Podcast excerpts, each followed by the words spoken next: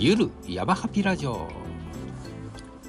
はい、えー、お世話になっております。MC のハッピー丸山です、えー、今ね、えー、ハッピー丸山の音声プロフィールというのをね、えー、公開しておりますけどお届けしておりますけれども今日は第3回目です、えー、この翻訳者としてですね、えー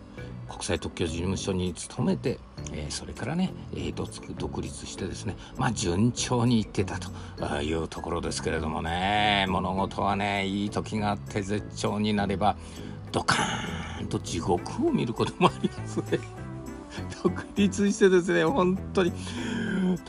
翻訳自体の仕事はいっぱい来るわけですね。本当に殿様商売で向こうから頭を下げてそしてそういう状態でね、えー、たくさんまあ稼がしていただきました。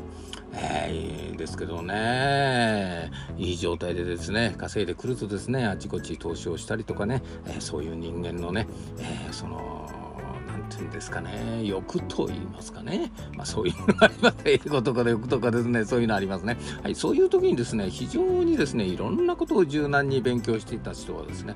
えー、勉強していろんなところに投資をしたりとか、えー、するのもね、えー、非常にいいことなんですけれどもね、はいえー、しかしやはりねこう職人的に特許翻訳だけやってきてね、えー、職人気質ということになるとねどうしてもね視野が狭いわけですね、はい、そしてですね、えー、そんなに勉強しなくてですねついつい人の言葉にあれされたりとかねもう書籍を読んでこれだと思ってね、えー、やってしまったりとかね、えー、そういうのがありましてね、えー、翻訳の仕事自体はもうバンバン来てたんですけれどもね、え余計なことに手を出すと。人間のその欲ですね、はい。えそれもね今コーチングというものをやらさせていただきますけどもその時のねやっぱり土台を務める、えー、息になってんじゃないよということ。それでドッカーンと落としたんじゃないかと神様は落としたんじゃないかと思いますけどもね、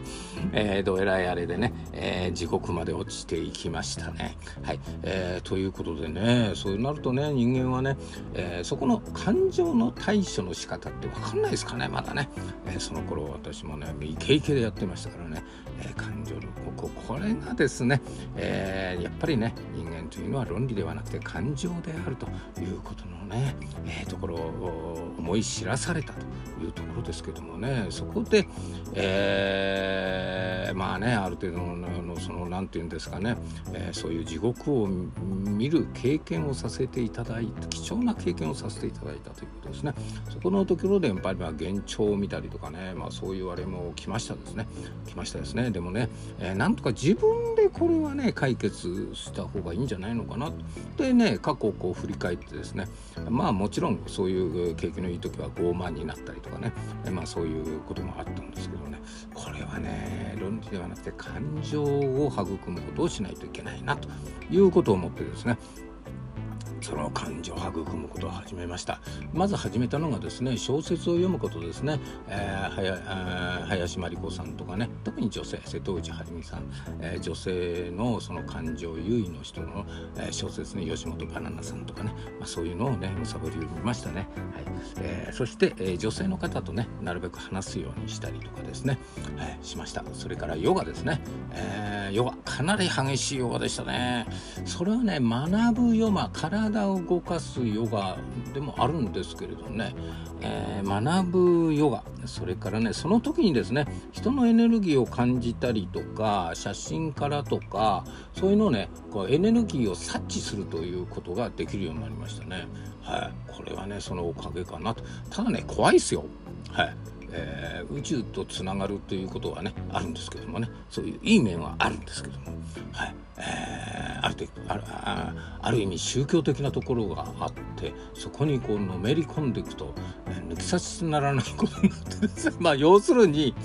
自分を洗脳していくわけですからね。その洗脳の世界からもう抜け出されなくなりますからね。私の方はね、えー、まあ稼があのやっぱり、えー、経済自分のねやっぱり稼がないといけないということそこにこれのめり込んでったらああこれまずいよなという意識が必ずありましたんでね、えー、それは気持ちがいいんですよ。その中に行くとね、えー、だけど社会に適応できなくなってしまうということになって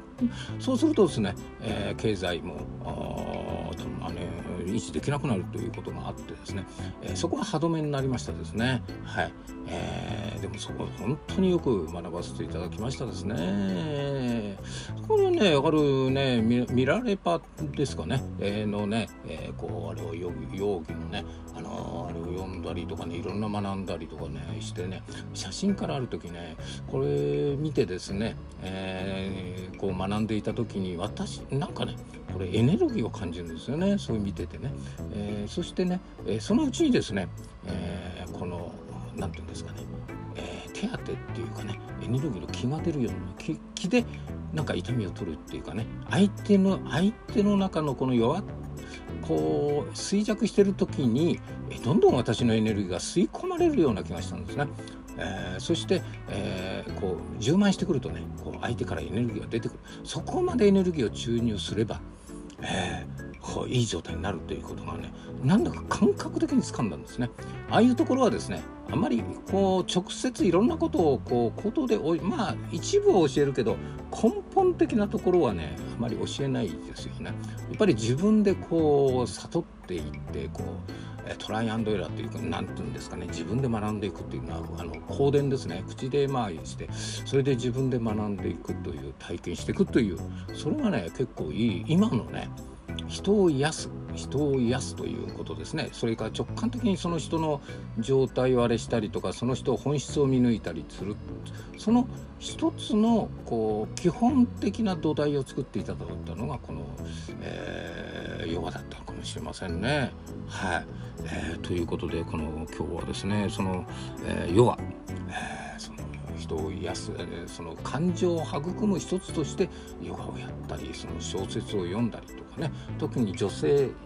の感情優位の人の小説を読んで感情を育むこれはねある意味ね、えー、おすすめですね。ある意味、えー、論理偏重でなんか壁にぶつかった人はやはり、えー、感情を育むということをやられるとねメンタルのバランスが、まあ、非常によくなりますね、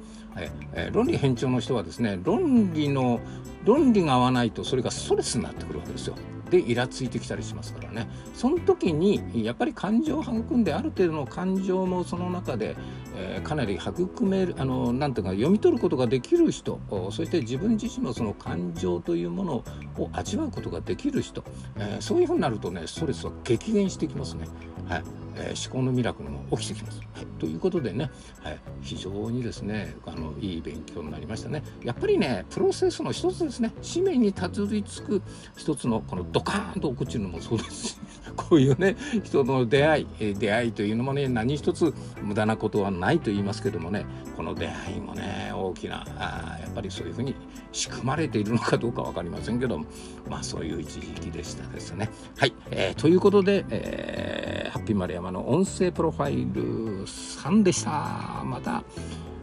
See you next time! ゆる、やばびラジオ、ゆるゆる